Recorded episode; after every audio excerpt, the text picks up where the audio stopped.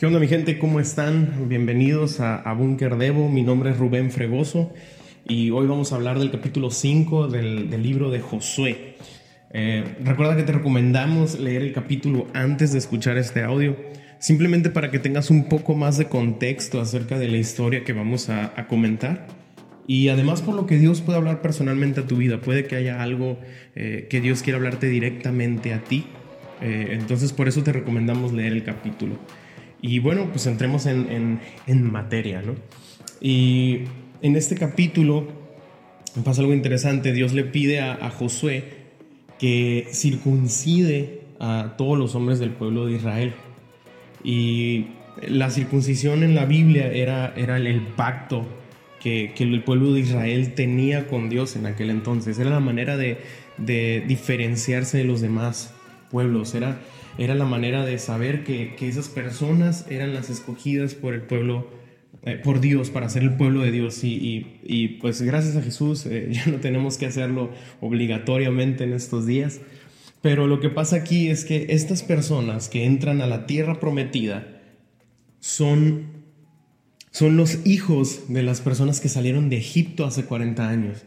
Y aquí explico un poco la Biblia, algo que comentábamos en el primer capítulo, que esas personas que salieron de Egipto no lograron entrar a la tierra prometida.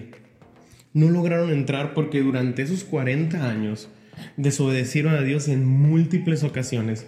Y Dios les dice, ¿saben qué? No van a ver la tierra prometida, van a ser sus hijos los que la van a ver. Entonces por eso pasan 40 años en el desierto hasta que cada uno de ellos muere y es cuando pueden entrar. Entonces esta costumbre ya se había perdido y por eso Dios le dice a Josué, órale, me los circuncidas a todos con una piedra y, y bueno, eh, Josué lo hace, ¿no? Y algo muy interesante también es que al principio habla de cómo los reyes eh, que estaban en, en, la tierra prometida en ese momento, los enemigos del pueblo de Israel, sentían miedo. Sentían miedo al escuchar cómo se abrió el río Jordán, cómo cruzaron. Eh, era un pueblo de, no recuerdo la cantidad, pero creo que eran como 4 millones de personas.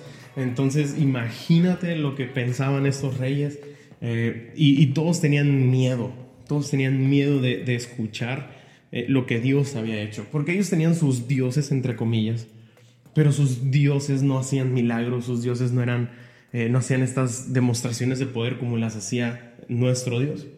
Entonces se llenaban de miedo. ¿no?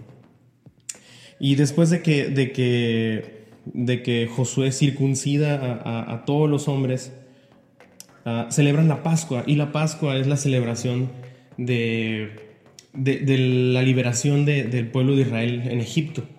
Eh, ellos eran esclavos y el día que van a salir, eh, Dios les dice que, que coman un cordero, pan sin levadura, les da ciertas instrucciones.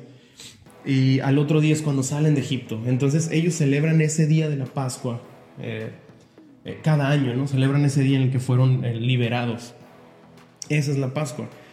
Eh, entonces lo celebran eh, y aquí viene algo bien interesante que quiero destacar y aquí va a salir el primer punto que, vamos a ver el día de hoy. Durante 40 años el, el, pueblo de Israel estuvo en el desierto y moviéndose como nómadas, cambiando de lugar de un lado a otro.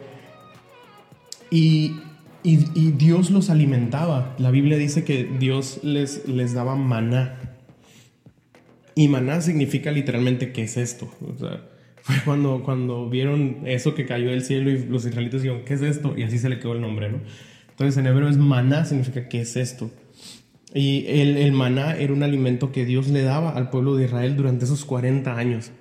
Porque en el desierto es muy difícil que crezca la comida, es muy difícil cosechar. Además ellos estaban moviéndose todo el tiempo. Entonces eh, no podías sembrar porque lo te ibas a mover y ya no ibas a cosechar, etcétera. Entonces Dios siempre los estaba alimentando con este maná. Y muchos dicen que era, pan. Eh, hay unas personas que dicen que era pan, otros estudiosos dicen que eran semillas, eh, que sabían como hojuelas de miel. Bueno, hay, hay, muchas teorías de lo que era. Pero en general era, era un alimento que, que Dios le daba al pueblo de Israel. Y cuando está celebrando ahora el pueblo de Israel la Pascua por primera vez en la tierra prometida, sucede algo muy interesante. La Biblia dice que, que ellos el pan sin levadura y todo lo que comieron lo cosecharon de la tierra de Canaán, de la tierra prometida. Y fue cuando Dios deja de darles el maná. es cuando Dios deja de darles el maná. Y eso nos lleva al punto del día de hoy. Que primero se va a acabar tu necesidad antes que la bendición de Dios. Tu necesidad va a ser saciada primero antes de que se acabe la bendición de Dios en tu vida.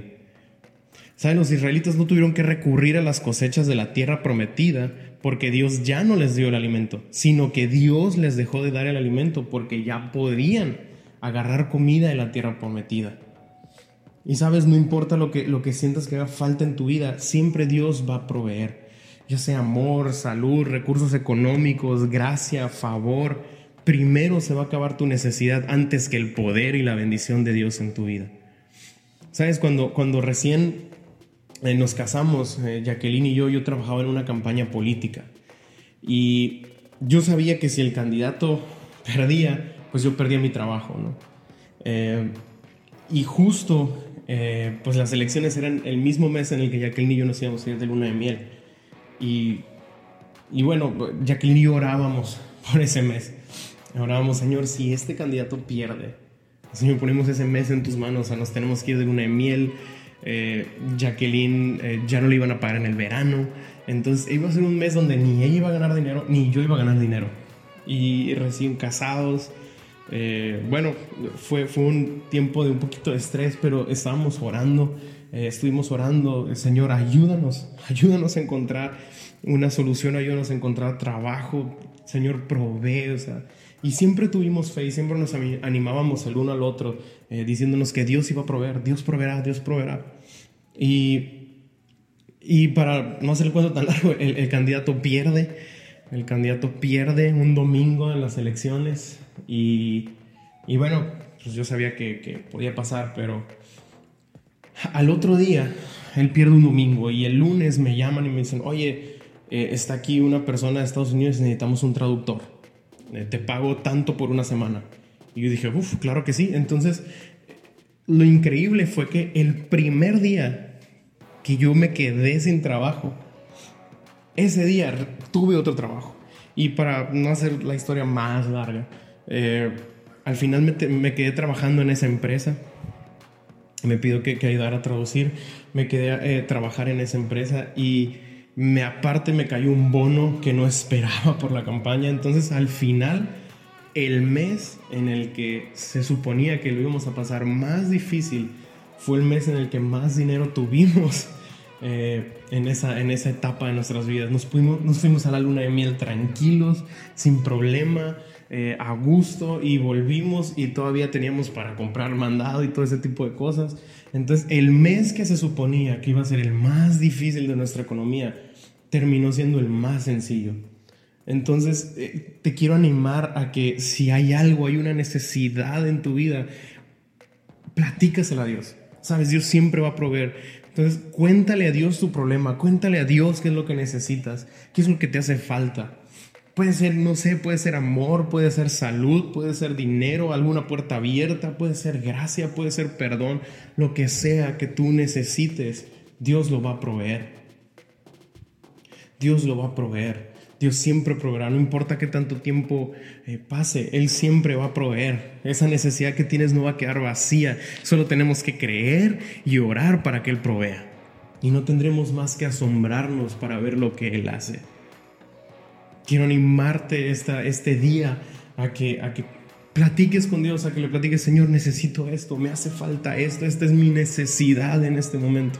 Y sabes, la Biblia dice que Dios es un Padre bueno Dios es un Padre bueno que cuida de nosotros y si cuidó del pueblo de Israel 40 años, Él puede cuidar de nosotros hoy en día. Solo tenemos que tener fe y creer en que Él va a proveer. Y al final de, este capítulo eh, pasa algo, otra cosa interesante, que se le parece a, Josué, el, el, comandante de los ejércitos de Israel. Y Josué se inclina y de hecho se asusta al principio y le dice, ¿qué onda? ¿De qué lado estás? ¿No? Y, y, le dice, soy el comandante del, del, pueblo de Israel y Josué se inclina y lo adora. Y este hombre le dice, quítate las sandalias que estás en tierra santa. Y mucha gente piensa que, o dice, algunos, algunos teólogos dicen que este comandante es el mismo Jesús. Dicen que es, una, una aparición de Jesús a Josué y es cuando le dan las instrucciones de cómo van a vencer al pueblo de Jericó. Pero eso ya lo veremos el día de mañana. Entonces, eh, quiero dejarte con esto, eh, con esto de que Dios, la bendición de Dios, eh, no se va a acabar antes que tu necesidad. Siempre tu necesidad va a ser suplida antes de que la bendición se acabe sobre tu vida.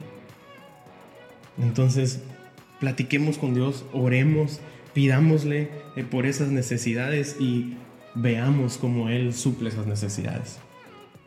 Y bueno, espero que, estés disfrutando este Bunker Debo. En verdad, para nosotros ha, sido algo eh, súper padre. Y, nos vemos mañana para el capítulo 6 de Josué, un capítulo muy importante, muy estudiado, muy conocido, que es la caída de Jericó. Y pues nos vemos mañana. Hasta luego.